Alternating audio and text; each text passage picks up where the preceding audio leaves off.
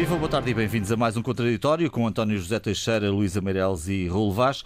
Começamos pelo episódio que envolve a Câmara Municipal de Setúbal. Um casal russo eh, recebeu e entrevistou refugiados ucranianos que chegavam a esta cidade de Setúbal. Este casal eh, tem um homem, Igor Kashin, com ligações pró- próximas eh, ao Kremlin.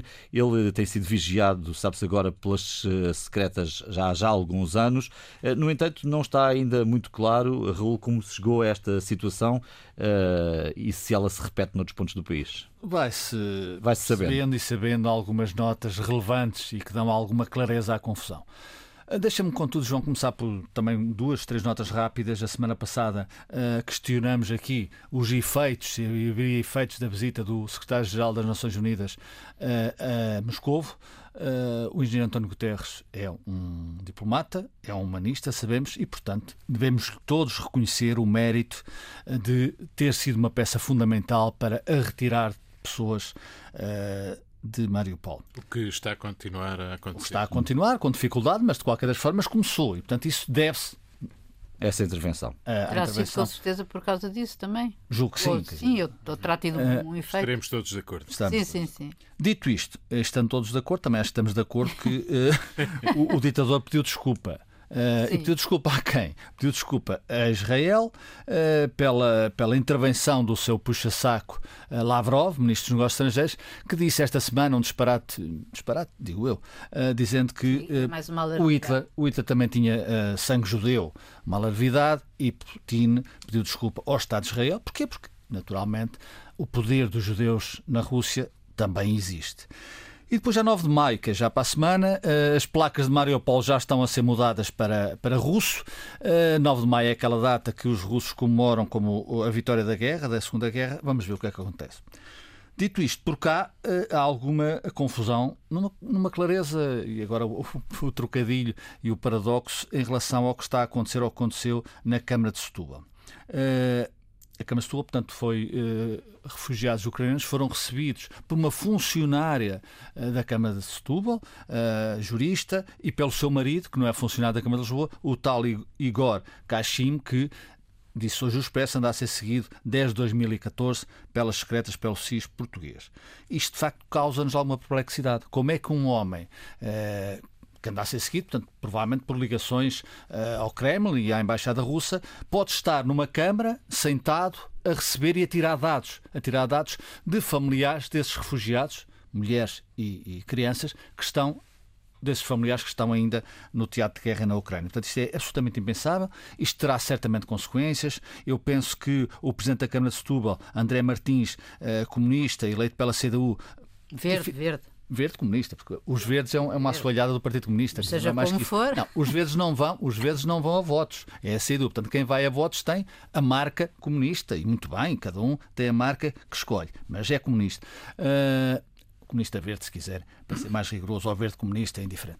Ah, o senhor André Martins, que se calou, fez aquela reação, foi dar uma entrevista e desde quarta-feira disse que não fala mais sobre o assunto, disse isso em reunião da Câmara, portanto, isto é preciso falar sobre o assunto, é preciso não ah, travar eh, este, este tema que é obvi- obviamente muito eh, relevante e mostra que o Partido Comunista também está embrulhado, embrulhado nesta questão.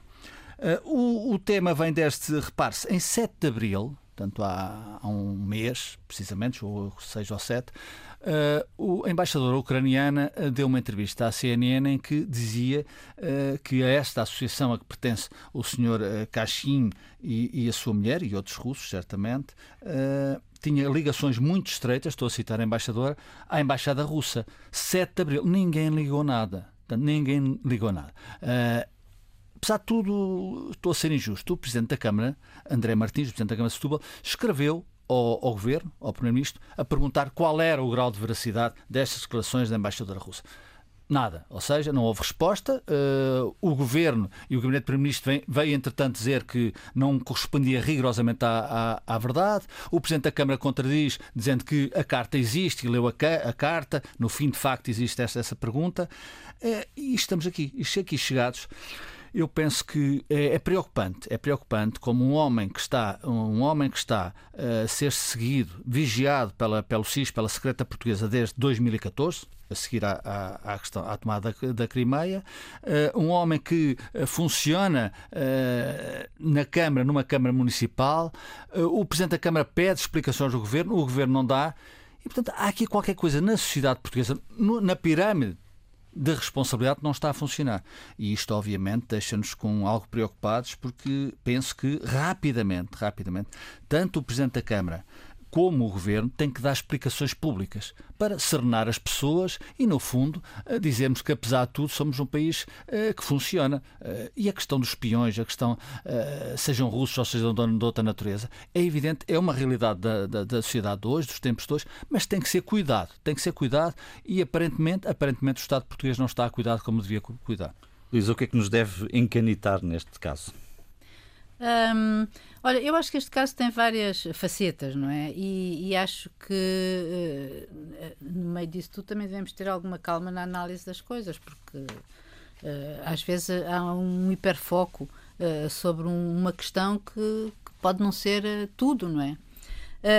aqui eu acho que, para mim, quando li a notícia, como todos nós, não é? na semana passada, um, eu acho que eu, eu separo isto entre uh, aquilo que me parece ser uma atitude da Câmara de completa irresponsabilidade e falta de bom senso, não é? Eu acho que toda a gente está de acordo com isso, que é num cenário entre, até fevereiro admite que russos uh, possam uh, acolher em termos de receber e tal, porque esta, esta Câmara, esta Associação de Acolhimento que este senhor dinamiza e tem, não é? Funciona há 17 anos, não é? Uh, portanto, estas notícias. Mas só há guerra há dois meses. Há é dois é meses. É? Exatamente. Portanto, esta questão coloca-se a partir de agora. Um, a partir de agora, isto é, a partir de fevereiro. E, portanto, é uma completa falta de bom senso teres um, um russo que está, uh, mesmo que seja um russo, mesmo que fosse um russo contra a guerra, ser um russo a receber um ucraniano que está uh, a sofrer, que fugiu por causa da guerra que a Rússia. Parece... provocou na Ucrânia. Portanto, isto aqui... Parece claro isso, não é? Isto parece claro para toda a gente, que se têm falta de meios, não sei. Não pensaram nisso, não sei. Acho que aqui é um... Uh, acho com, completamente... É, acho mesmo falta de bom senso, de pensar. Não sei se houve aqui um atabalhamento das coisas, de urgências, não, não sei. Hum. mas, na verdade, isso é uma primeira coisa que me ocorre. É que é completamente tonto fazer uma coisa destas. Aliás, o próprio Ricardo Araújo Pereira gozou com isso, fazendo um paralelo com, connosco e a Espanha, porque na verdade é essa, é essa situação que, no, que nos espanta. Depois, por outro lado, é este senhor e as associações de, de, de acolhimento de, de, ou de imigrantes de modo geral, não é de acolhimento, mas associações de imigrantes, há muitas, e esta associação de imigrantes do leste, não é? Que esta é a DINSOVA, que funciona há 17 anos e que nós temos aqui uma comunidade russa grande, uma comunidade ucraniana grande, uma comunidade uh, moldava. Bom, antigamente, antes da entrada da, da Roménia, também havia muitos romenos, mas enfim, hoje são tratados de outra maneira porque são cidadãos da União Europeia. Mas enfim, há cidadãos do leste, portanto, e aqui, e havia, entre estes cidadãos do leste, havia uma coisa comum, que era efetivamente eles falavam russo. Uh, uns por nascimento e outros por. Eh, Porque era isso que aprendiam nas escolas. Era isso que aprendiam na escola, era a segunda língua, etc, etc. Bom, isto funcionou até agora. Não sei como é que funcionou, se funcionou bem, se funcionou mal. Por outro lado, há várias associações, não é só esta. Uh, por outro lado, eu gostaria, eh, eu acho, independentemente de saber quem é o Sr. Igor Cachin, saber quem é, ou seja, o que é que, que, é que ele efetivamente é ou Já faz. toda a gente sabe o que ele é. Um, e não. a ser vigiado desde 2014. Sim, mas eu, eu quero dizer, independentemente disso, o que eu quero uhum. dizer é que independentemente disso, um, a verdade é que é bom que estas associações, qualquer uma que ela seja, de ucranianos, de moldavos, de russos, de, opa, uh, de africanos, de angolanos, não sei o quê, tenham ligações às suas próprias embaixadas, porque é isso que permite que elas sejam legaliza, é isso que permite que elas sejam um, legalizadas e não seja um bando, sei lá, uh, de gente que anda, que, anda, que anda a promover. Que seja uma empresa só, por, seja, por simplesmente. Sim, que anda, por exemplo, a promover tráfico de pessoas, não é? Que é como. Uh, como, como, como, como, há muitas, não é? Quer dizer, não digo associações, mas eventualmente coisas Não ponha as mãos no fogo por esta. Agora, é o que eu costumo dizer, portanto, isto, portanto, isto é um panorama geral, portanto, a gente não pode de repente achar que eh, eh, o facto de haver uma ligação a uma embaixada a torna negativa. Agora, o pormenor é quem é efetivamente este E a senhor circunstância. e, e a sua circunstância.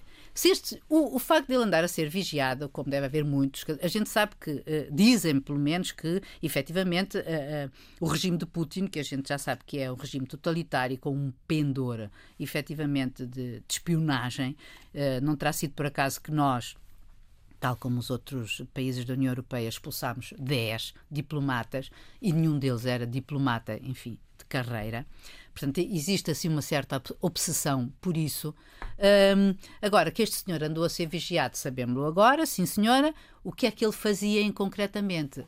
Ah, bom, não sei, n- nem sabemos nós, sabemos que ele a- a- pelo menos chamou a atenção dos serviços e por isso, ah, em relação ah, ao que isto pode vir a desenvolver, não sei. Agora, que ele tenha que ser afastado, tem, e acho muito bem que a Câmara o tenha posto de lado. Não chega só por Não chega, não chega, mas acho, acho bem Nós que haja inquéritos nós temos, o- rigorosos. nós temos, acho o bem que direito, haja temos o direito de saber, como cidadãos, de saber o que é que este senhor fez ou anda a fazer. Isso, é- acho que é um direito que mas nos eu acho que mas não eu é isso, só dizer eu para as isso pessoas irem votar. Olha lá, eu acho que estou de acordo, eu isso não tenho a menor dúvida e acho que, nomeadamente, a tal falta de cultura de segurança que, que muitas vezes se fala e dos sua- direitos, etc, etc. Portugal sempre foi um paraíso para espiões. Bom, vamos ouvir o António, Que ainda não se Mundial. pronunciou sobre esta matéria e seguramente tem muito para dizer, até porque este caso tem muitos ângulos.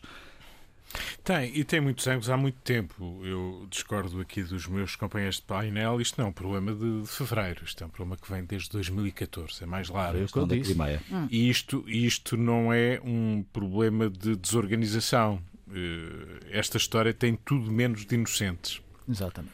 Eh, e já agora, se me permitem, deixem-me alargar um bocadinho isto por causa dos inocentes.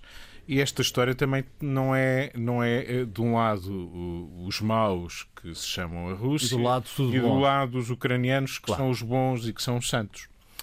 Isso não é assim. Há muito que se sabe que a Ucrânia e a Rússia se vigiam, nomeadamente em Lisboa, nomeadamente em Portugal. E que têm, obviamente, homens a fazer eh, espionagem em Portugal. Isso é conhecido, não é de- desde fevereiro, é de há muito esta parte. O que torna esta questão de Setúbal uma questão mais grave, porque ela não é inocente, não é fruto do acaso. Nós, em relação à Câmara de Lisboa e ao fornecimento de dados às embaixadas e quando havia manifestações, até agora é uma situação, aliás, convém lembrar que ainda não está completamente esclarecida. Está esquecida, Nem mas não se- está. Nem sei se algum não- dia estará. Os relatórios e não aquelas saiu. auditorias não até agora não auditoria se sabe. externa não. Mas aparentemente havia ali umas inércias que, continuadas de muitos anos. Não- Eu não estou a desculpar, estou a dizer. Liberdades. Aparentemente havia ali uns comportamentos, eh, digamos, eh, de funcionários. Eh, E mais ou menos de inércia. Neste caso, no plano, este caso é um caso que tem um plano político muito claro. E o plano político muito claro é ainda uma visão, eh, seja paradoxal ou não, mas ainda é uma visão antiga. Eh, A União Soviética caiu, eh, a Segunda Guerra Mundial já lá vai, mas ficou uma ideia de que eh, a antiga Ru- eh, a Federação Russa ou a antiga União Soviética, eh, a Ucrânia era uma unidade. Putin lamentou-se amargamente que a União Soviética se tivesse dissolvido e, e, portanto, há um alinhamento de forças há muitos anos eh, em que se prosseguiu a guerra de outra maneira. Nas redes sociais, na espionagem, ela continuou nas eleições, nos atos eleitorais, na América, na França, etc. Há, eh, obviamente, atividade concreta em relação àquilo que são os interesses que os Estados eh, eh, consideram. A posição do Partido Comunista nesta matéria é uma posição de alguma coerência. Eh, Quando do outro lado está a NATO ou estão os Estados Unidos, não é desse lado que se coloca o Partido Comunista. Não é, manifestamente. E mesmo que esteja a Coreia do Norte de um dos lados, será a Coreia do Norte se do outro lado tiver a NATO ou os Estados Unidos. É a cobardia dos comunistas. E, e essa, essa parte é uma parte muito clara e muito coerente. E por isso, na Câmara de Setúbal, a primeira estranheza é eh, dizer. Bom, mas então eh, a receber ucranianos que fogem eh, da, da invasão russa a termos russos, epá, se calhar houve aqui, talvez pela língua, por facilidade, eh, por uma, também alguma inércia. Não, eh, este, este plano neste capítulo era coerente. De facto, isto não faz sentido, não tem nenhuma justificação. É absurdo. Mas como- coerente por parte de quem, António? como? Coerente no sentido, quer dizer. Não, eh, é coerente porque, de facto, quem Coerente vigiou... por parte da Associação da Embaixada de ou facto, coerente por parte ligação da. do Partido Comunista continua a ser, apesar das críticas que faça a Putin e aos oligarcas, obviamente, se tiver que é escolher então. um clima de suspeição. Não, não, não, calma mas o PCP. pá. Mas espera, espera aí, posso dar a minha opinião? Ah, sim, por favor. Ah, ok. favor. É que eu estou a dar apenas a minha opinião e não Sim. é a suspeição. A minha opinião é há aqui um alinhamento claro. O alinhamento eh, que na Câmara de Setúbal revela é que, obviamente, entre a Rússia e a Ucrânia é o interesse russo que é considerado, pese embora as contradições que o Partido Comunista identifica na Rússia, mas é por aí. E, obviamente, quando estão em causa estes dois lados, há uma opção clara que foi feita em relação à Rússia. Não há um acaso. Porque é Mas tão. tu achas que é deliberado? É, é isso? tão. Sim, eu estou a Tu fazer. achas que ser um acho- russo a receber Acho que foi deliberado. É É deliberado? tão absurdo ter alguém que foge de um invasor uh, como, como é a Rússia em relação à Ucrânia. É tão absurdo colocar um, um- um russo, e já não vou de- sequer discutir as ligações que houve nas campanhas eleitorais, os apoios, o que é que estava nas redes sociais, o que é que foi apagado, e não é um acaso. Sabia-se quem estava lá, sabia-se quem são essas pessoas. E, e vem a saber-se que eh, eh, há muito que essa atividade é exercida em Portugal. E, portanto, não há aqui inocente. Eh, eh, Não é dizer, epá, de facto, pensando melhor, um era, era capaz de ter sido melhor por um ucraniano que fala a mesma língua do ucraniano que aí vem a receber, se António, calhar era melhor. lá, mas eu não estou a perceber. Tu estás a dizer que a Câmara de Setúbal, que é uma Câmara da CDU, eh, colocou deliberadamente um russo a estes senhores. eh, Não posso pensar de outra maneira. Não, estou só a perguntar. Não, o quê? porque não, não, não posso- consigo perceber. Sou- Não consigo perceber. Não, É já o que só disse, as de coisas de perguntar, porque eu já o disse claramente e continuo a repeti-lo. É, Não, tu acho- achas que deliberadamente Não foi foi, um posto um russo para fins de espionagem? É isso? Oh, oh. É isso que eu, estou, é isso que eu não percebi. Eu, é isso que eu estou a acho- Eu, perguntar. oh, Luís, eu estou a dizer, eu estou a dizer deliberadamente que não encontro, não consigo encontrar, e pior ainda, depois do que veio a público, o silêncio foi a única coisa que o eh, André, eh, André Martins. Martins. conseguiu ter. Silêncio em relação até às perguntas dos vereadores da sua Câmara. Silêncio, não respondendo às perguntas dos vereadores em sessão camarária. E, portanto, cheguei a este ponto. Epá, quando o silêncio é a resposta, e eu não sou anticomunista, nem sou anticomunista primário, respeito o papel histórico do Partido Comunista, o Partido Comunista é um partido que tem toda a razão de existir, não sou inocente em relação ao comportamento da Rússia, reiterado há muitos anos, em que continua a fazer espionagem, a fazer sabotagem de atos eleitorais, a fazer campanhas, a fazer eh, vigilância. Isso acontece também em Portugal e acontece deliberadamente, obviamente, em zonas de, de contacto quando estão do outro lado um inimigo da Rússia, nesta altura a Ucrânia. É absolutamente absurdo, injustificado, não tem, por mais imaginação que possamos ter, que alguém se lembre de colocar um cidadão russo, mesmo que fosse um cidadão anti-Putin, com críticas à Rússia, a receber um ucraniano. É insustentável pensar que isto tem algum sentido, alguma justificação e que há algum argumento para o manter. É insustentável. E isto para mim é claro. E isto para mim tem que ser dito com clareza, porque a questão seguinte, esta é a primeira. A questão seguinte, já termino, João, a questão seguinte é do plano legal. Porque este é o plano político e o outro é o plano legal. Eu não tenho a certeza se foram cometidas ilegalidades, se os dados que foram eh, copiados, fotocopiados, pedidos, foram transmitidos a alguém, o que é, como é que foram usados, não sei. Esse é um inquérito que, aliás, se fará. E, portanto, a questão da ilegalidade é uma questão a apurar. Eh, Tal como em Lisboa, na Câmara de Lisboa, a questão legal também se colocava. No plano político, eu não tenho nenhuma dúvida sobre isso. E, aliás, eh, não- tudo isto é coerente e coincidente com a posição do Partido Comunista sobre este conflito. O Partido Comunista, confrontado com uma invasão e um martírio eh, de um povo e de um Estado soberano, não consegue ter a clareza suficiente, mesmo com as críticas que pressupostamente faz a Putin, e eh, obviamente não subscreverá tudo o que Putin faz, mas o alinhamento manifesto, claro, do Partido Comunista em relação à Rússia é claríssimo.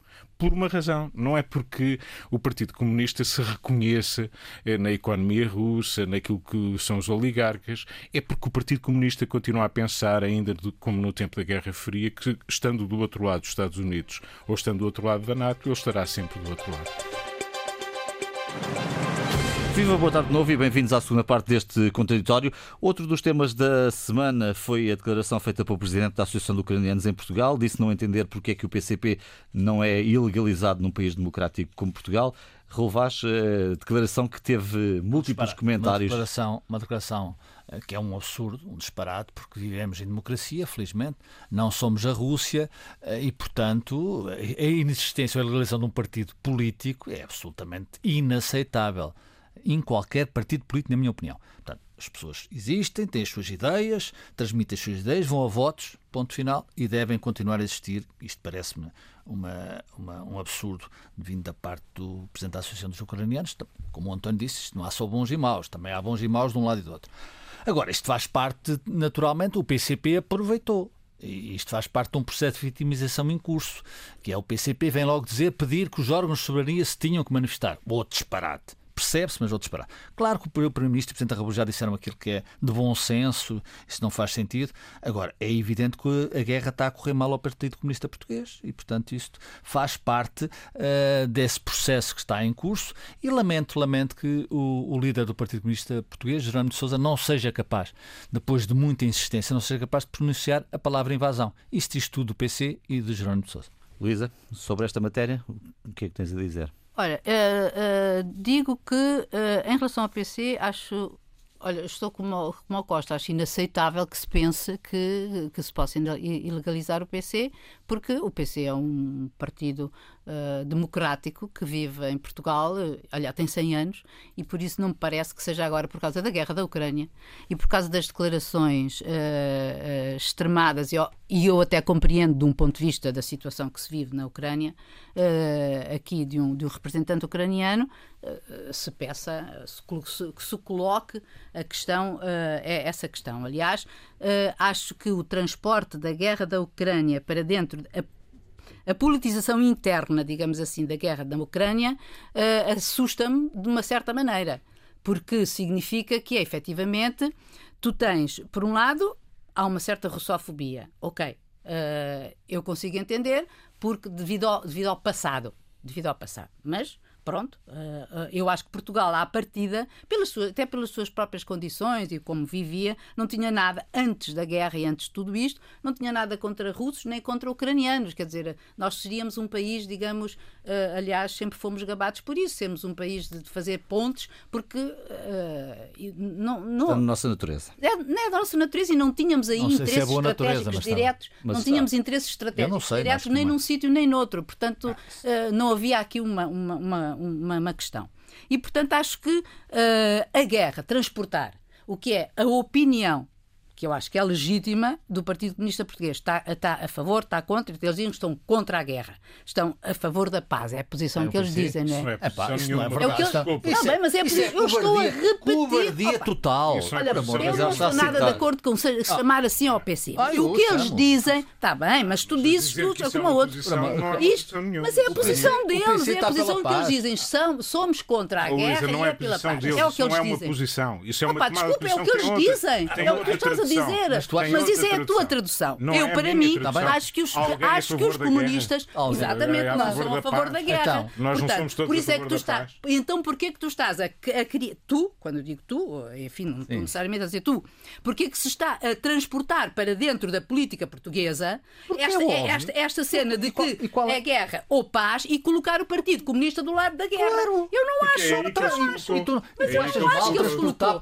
Não acho. E acho que em relação a esta história de Setúbal, acho mesmo. Voltamos a viver orgulhosamente acho mesmo, sós. acho vez, mesmo que em relação à questão de Setúbal, Sim. colar o PCP a uma coisa destas, oh, uh, uh, António, é vais-me perdoar, mas não estou rigorosamente claro. de acordo que se cole o PCP a uma suspeição a uma suspeição de que, no fundo, a, a, a, a, Câmara de Setúbal era um coito de espiões eh, com o, o aval do PCP. Ninguém disse isso. Opa, desculpa lá, quando tu dizes que é um absurdo, mal, que é inaceitável e que sim, sim. tu dizes que não é, encontras outra explicação que não encontras outra explicação, foi de propósito que aquele homem ali foi colocado, ou seja, que foi eventualmente para espiar os, os, os, ucranianos e que isso foi colocado é pela liderança da Câmara. Tu foi por acaso, Opa, quando disse isto, tu estás a dizer que a Câmara, a, a, lidera, a liderança da Câmara, a Câmara de Setúbal é um coito é, ou dá cobertura a espiões. é isto que eu não Bom, consigo entender. Certeza, não. E acho que isso em relação ao PCP, acho muitíssimo injusto em relação ao PCP. PCP coisa Vamos deixar o António voltar Bom, também com a opinião Eu acho que temos que conviver, no tema da ilegalização. conviver bem com a divergência. Exatamente. E isso permite-nos precisamente defender o PCP. Por isso é que o programa se chama contraditório. Exatamente. E a divergência é precisamente um argumento de defesa do PCP. E, e, aqui, o, e aqui o faço com uh, a mesma convicção, no sentido do reconhecimento do papel histórico do PCP, insubstituível, como o PCP gosta de dizer, e que, obviamente, é inaceitável e intolerável que um cidadão estrangeiro, ou até que possa ter naturalidade portuguesa, uh, abuse da, da hospitalidade que Portugal dá, que neste caso o Presidente da Associação dos Ucranianos, para dizer o que disse. Ou seja, isso que ele disse é inaceitável. Agora, isso não nos eh, inibe é uma opinião criticar, livre, pode ser um disparate, mas de criticar é as posições do PCP e por isso o Presidente da República disse bem que a liberdade de opinião em Portugal existe e quando o Presidente diz isto significa que esta liberdade de opinião se aplica a todos, não é apenas a alguns. E isto é importante dizê-lo, sobretudo eh, para não confundirmos, por um lado, a Rússia com o poder de Putin e aquilo que está a fazer. A Rússia, a cultura russa, os cidadãos russos merecem-nos todo o respeito e temos muitos em Portugal e nem todos se confundem com comportamentos de espionagem ou de outra índole que possam estar a ter em Portugal. E, por vistos, estavam. Uh, aliás, uh, expulsámos 10. expulsámos 10. A gente sabe que, obviamente, isso fez parte de uma política concertada, mas, mas fizemos. E, portanto, não devemos confundir as coisas. O comportamento de uns não quer dizer que devemos generalizá-lo a todos e as atitudes e decisões que na política se tomam, seja à direita ou seja à esquerda, devem merecer o nosso apoio, a nossa crítica ou a nossa condenação veemente. E tudo isso deve acontecer em clima democrático. Aquilo que eu digo e repito, o PC, nesta altura, interpreta a situação, eh, até se calhar salvaguardado por uma sondagem que lhe deu algum alento, como eh, sendo uma boa saída política para eh, representar alguns setores que tenham outro tipo de posição em relação àquilo que se vive neste conflito que acontece na Europa, mas isso não invalida que muitas vezes aquilo que se proclama e foi, aconteceu no 1 de maio como o a favor da paz e contra a guerra não seja muitas vezes um ato de cobardia. Bom, vamos eh, olhar neste programa também para as consequências económicas do conflito da Ucrânia. Numa semana em que a Comissão Europeia propõe o um embargo total ao petróleo russo, a Europa e Portugal, como é evidente, eh, sentem o aumento dos preços, não só dos combustíveis. A inflação no espaço europeu subiu 7,5% no mês de abril, leva também ao aumento das taxas de juros que estão aí para, eh, para analisar, para decidir. Enfim, temos aqui um desafio político muito grande, Raul. Grande e complicado. E complicado complicado a todos os líderes da, europeus e não só na Europa, mas guerra, é aqui que estamos. A guerra tem custos, tem custos de vidas, que é o mais importante, mas também outros custos, como é sabido, qualquer guerra tem. E esta está a ter aquilo que era previsível e que todos nós aqui eh, já nos referimos. O que está a acontecer é que eh, a questão da guerra ser alimentada pelos combustíveis, pelo gás e pelo petróleo russo, é uma questão que não se pode, num tilt, acabar com isso. Não, não, não há condições para isso. Aliás, uh, a questão, uh, o ponto da, da senhora Vanderlei dizer que acabou, vamos deixar de importar uh, petróleo à Rússia, que obviamente é uma boa iniciativa, mas choca com a realidade. Não está provado, de resto, ainda. Sim, e aliás já, já, já, já li e ouvi dizer que há questões técnicas que eu não percebo, mas que a Hungria já disse que a Hungria já disse que precisa de 5 anos. Exato, e, portanto, e, e, não é só dizer malandros dos húngaros ou, ou bondosos dos, dos portugueses, não é isso que está em causa. Está uma realidade que, obviamente, se nós se fosse possível, todos nós estaríamos de acordo de cortar o fornecimento de gás à Rússia já, ontem, anteontem, há dois meses. Eu parece-me uma, uma questão de bom senso e de preservar aquilo que é mais importante, que é a vida humana. Portanto, isso não é e refata os efeitos. Vamos situar em Portugal, talvez, porque Uh, Repare-se que esta semana o governo uh, cortou uh, o imposto sobre os combustíveis, disse que na segunda-feira os combustíveis iam ficar uns cêntimos mais, não sei precisamente, e depois isso não se verificou, e não se verificou porque é também a realidade, ou seja, os produtores, a, a matéria-prima aumenta na origem, portanto reflete-se aqui. Contudo, contudo, tenho ouvido dizer que o Primeiro-Ministro não tem nada que se meter e não é azar e tal. Eu penso eu penso que qualquer responsável político, sobretudo chefe de governo, tem o direito e a obrigação de chamar a atenção dos seus concidadãos para dizer vejam a fatura, não me causa nenhuma... Nenhuma perturbação. Não, pelo contrário, quer dizer, e o Primeiro-Ministro não desce sobre testal, uhum. pelo contrário, na minha opinião, mantém-se na sua função Isso também. Não resolve o problema das pessoas. Com certeza. Mas isso, enfim... É... se ele conseguisse, se ele conseguisse, não tenho dúvidas que resolveria. Claro. Agora, repare-se o que aconteceu até esta semana. Outro, outro caso uh, paradigmático, curioso. A EDP que dá sempre lucros há não sei há quantos anos, mas já teve o primeiro trimestre de prejuízo, na ordem de 70, 70 milhões. Perdão. E explicas isto porquê? Explica-se por duas razões.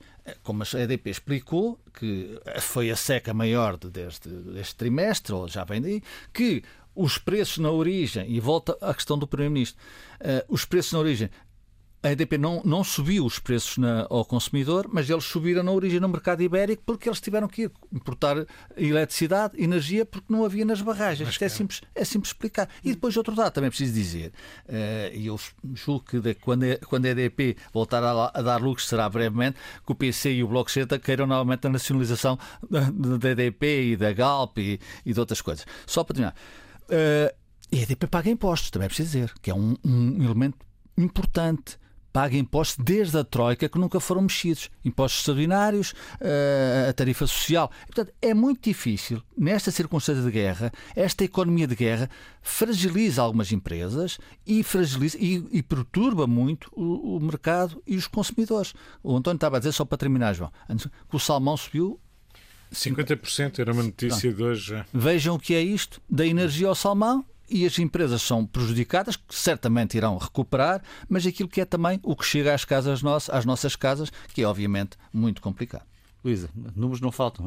Aliás, João, há pouco vi a inflação na Turquia 70%. Eh, eh, enfim, é consequência da guerra, é estamos também a pagá-la. Sim, sim é consequência da guerra e também antes disso da pandemia, porque a inflação não começou agora com a guerra, Sim. não é? Já vem uh, é da verdade. desorganização, digamos assim, económica que. Uh, uh, que veio, que foi originada pela, pela, pela, pela outra guerra. Exatamente, pela, pela guerra da pandemia. E, e, pronto, e a gente, como tu como salientaste há bocado, quer dizer, o, o salmão aumentou 50% e segundo lá o lá o cabaz da DECO, uhum. uh, em este mês foi, nove aumentou 9,74%. Portanto, nós estamos a sentir isso. Eu acho que todos nós, nas nossas contas particulares, estamos a sentir que estamos a pagar mais pelas mesmas coisas que comprávamos. Centeno diz que é preciso alterar. O, o padrão de consumo. É, pois, isso, calhar, e, e, é mesmo assim isso que vai acontecer, as pessoas retêm-se, não é? Já Porque está a acontecer. Já está a acontecer, como é óbvio, forma... não é? Eu com o mesmo salário, se não posso comprar é... o mesmo, passo a comprar menos, não é? Mas é, acho que é, é óbvio. Agora, hum, o que é que vai haver em, em relação a esta história dos, eh, dos combustíveis? Houve, de facto, muita polémica em relação a esta história da ASAI, na verdade, a ASAI fez uma investigação porque houve a tal. A tal um... Acho que só encontrou dois sítios ou três. Sim, um. Era, um, era um investigou é. 70, 70 postos é. e só e não é que tinha havido um exagero de preços. Ou seja, efetivamente, uh, os preços dos combustíveis não são só decididos ou em função da baixa do imposto e do ISP. É o mercado a funcionar. É o mercado a funcionar. Pronto, e se realmente aumenta na origem. Energia, como... é, é, é uma maçada para nós, porque nós é que vamos sempre pagar mais uh, e, e, porque, enfim, somos o último, o último, nós consumidores somos, estamos no, no, cá embaixo. Como é que isto se vai refletir agora na vida dos portugueses? Vai ser muito complicado, porque nós já percebemos que este orçamento, enfim, há, faz algumas, eh, digamos, uh, dá algumas benesses, mas em relação à inflação, que se prevê que, seja, que haja um aumento, e ainda hoje estava a ler um, um em relação aos salários, um, ehm, eles diziam que o salário médio deve aumentar este ano 3,1%, mas o índice de preços ao consumidor 3,7%. Ou seja. Um, Mesmo assim não é mau. São, só 0,6%. Mas, muito provavelmente, quer dizer, são estimativas de hoje, uh, de hoje, quer dizer, de hoje atualmente, e que nada, de, na, nada prevê que não seja maior, e nós também não sabemos como é que vai ser. Claro. Se... E tudo indica que seja maior. Que seja maior. Bom, há aqui efeitos eh, políticos e económicos que, que a guerra está a produzir e, portanto, muitas vezes convencemos que a guerra é um parece longínqua, que a gente toma decisões de penalização da Rússia e que nós conseguimos ficar imunes a tudo o que está a acontecer no mundo. E não é apenas a guerra, porque quando olhamos, por exemplo, para o que está a acontecer na China, eh, com o fecho de cidades como Xangai, etc., ainda o controle da, da pandemia, isso está a produzir. Eh, um, os efeitos não só regionais. São, perturbar, são globais, está a perturbar os, o, as cadeias de produção, de, de produção distribuição, etc. E isso tem efeitos, porque uh, as matérias-primas ou as exportações ou importações chegam tarde, demoram tempo, o preço vai aumentando, por aumento também de, de outro tipo de, de, de energia, de matérias-primas, etc. E, portanto, estamos aqui num efeito conjugado muito adverso para, para mesmo para, para os países que pareciam não ter problemas diretos com, com a guerra, como até será o nosso caso. E, e, todos temos, no fundo, estamos todos implicados. A inflação em Portugal ainda está abaixo da inflação média uh, europeia, uh, mas ela está a subir. Uh, e este cabaz da DECO que estávamos aqui a citar já nota que no cabaz o aumentou, os preços aumentaram mais de 9%, quase 10%. a inflação em Espanha, que nos influencia muito, é muito mais elevada.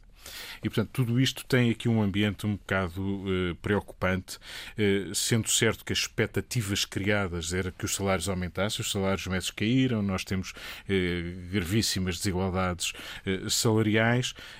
há uma contestação hoje política e laboral que se vai in, intensificar e o 1 de maio foi uma amostra disso e aquilo que temos notado em relação ao comportamento da CGTP, por exemplo, é, é de maior exigência para a recuperação de poder de compra que agora a inflação vai comer, e se o referencial de aumentos é o do ano passado, com inflação baixa e, portanto, os aumentos que vão acontecer este ano, de certo, vão ficar muito aquém da inflação que vamos sofrer este ano.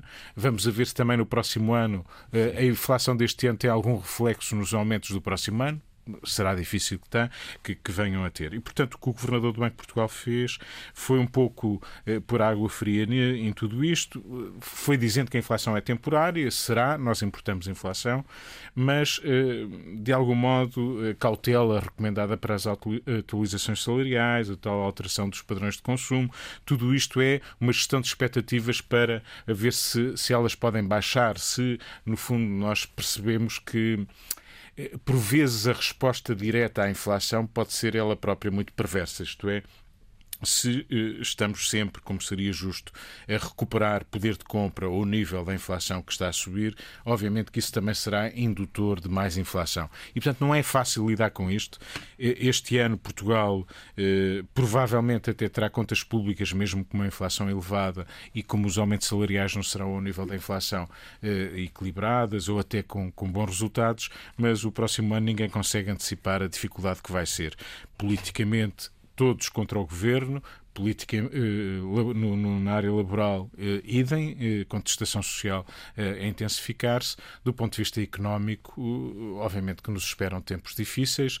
Nós dizemos, a propósito da guerra, o reflexo na nossa vida está aí e, obviamente que ela vai se tornar mais difícil. A senhora inflação, há, quase uma geração que não a conhecia como nós a conhecemos. Não, e, e depois vemos coisas como, falamos da Ucrânia. A Ucrânia é um produtor de cereais, um grande produtor de cereais. De cereais Por exemplo, a Índia, que pensava compensar a Índia, até a população que conhecemos, as elevadas temperaturas estão claro. a prejudicar as colheitas. Tudo isso são mais o notícias. mundo está todos desregulado. É. E o que fica por dizer, Relvás? Uh, Maximiano Serra, que é um histórico do Partido Socialista, foi expulso do Partido Socialista. Porquê? Porque eh, foi o último suplente, tinha o seu nome, claramente, numa lista eleitoral para a Câmara de Alcobaça, pelo movimento Nós Cidadãos. Manuel Alegre já se manifestou contra isto, eu acho muito bem. Eu também me manifesto, na minha humilde condição de cidadão, contra isto e eu espero, tenho a certeza, julgo ter a certeza, que o doutor António Costa, que é um democrata, Uh, reverte esta decisão, uh, faça, faça saber o seu poder dentro do Partido Socialista e Maximiano Serra fique no seu partido sempre. Luísa Amaral, o que fica por dizer esta semana? Olha, eh, como mulher, a minha indignação pela notícia que fomos sabendo, que corresponde a uma fuga de, de, de, de uma eventual de decisão, sim, de uma fuga de informação sobre uma eventual decisão do Tribunal, uh, do Supremo Tribunal dos Estados Unidos, que estaria a pontos de uh, reverter uh, a lei que permite o aborto às, às mulheres norte-americanas uh, desde 1973. eu gostaria de salientar que isto, este aspecto, para, para, mim, é um retrocesso civilizacional, não tenho a menor dúvida. Desde o ano, de, desde, desde o final do século passado, juntaram-se países a, a, permitir que as mulheres abortassem dentro de determinados limites de semanas, claro. que eram 24 semanas no caso, e não, e ao contrário, só a Polónia é que restringiu e a Nicarágua, vejam lá, e agora os Estados Unidos. Agora, há uma coisa que eu gostaria também de dizer sobre este aspecto, que é um, os democratas de Biden estão aflitos. A situação nos Estados Unidos não está bem.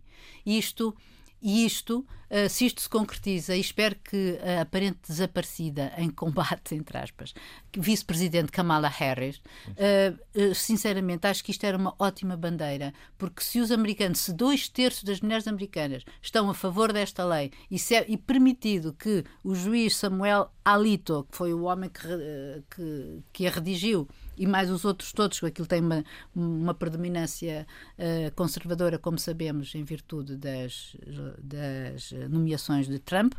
Um, eu acho que se, se o, o, Partido Democrata se quer vencer as eleições intermédias de novembro, ou pelo menos manter o que tem, uh, se calhar era uma boa ideia pegar. Uma boa bandeira. Nesta António, bandeira. o que fica por dizer esta semana? Até 2030, metade dos docentes atuais dos professores estará na reforma. Daqui a um ano, 110 mil alunos estarão sem aulas a pelo menos uma disciplina. Há cada vez menos alunos num país envelhecido, mas os professores estão a desaparecer a uma velocidade ainda eh, maior. Eh, esta semana, 55 mil candidatos eh, professores a 3.259 vagas de quadro, ou seja, de efetivos. Uh, isto diz bem de como temos um setor da educação que é vital para o futuro do país, completamente desregulado. É preciso mais organização, é preciso mais autonomia às escolas, é preciso melhorar o vencimento dos professores e, sobretudo, é preciso dar mais estabilidade ao corpo docente. É absurdo que haja apenas 3.200 vagas para 50 mil candidatos a efetivar-se na carreira docente. E isto é tudo o que há de pior a, a dizer nesta matéria. E assim se fez o contraditório esta semana. Voltamos na próxima sexta-feira com um novo episódio deste programa. Bom fim de semana, boa semana.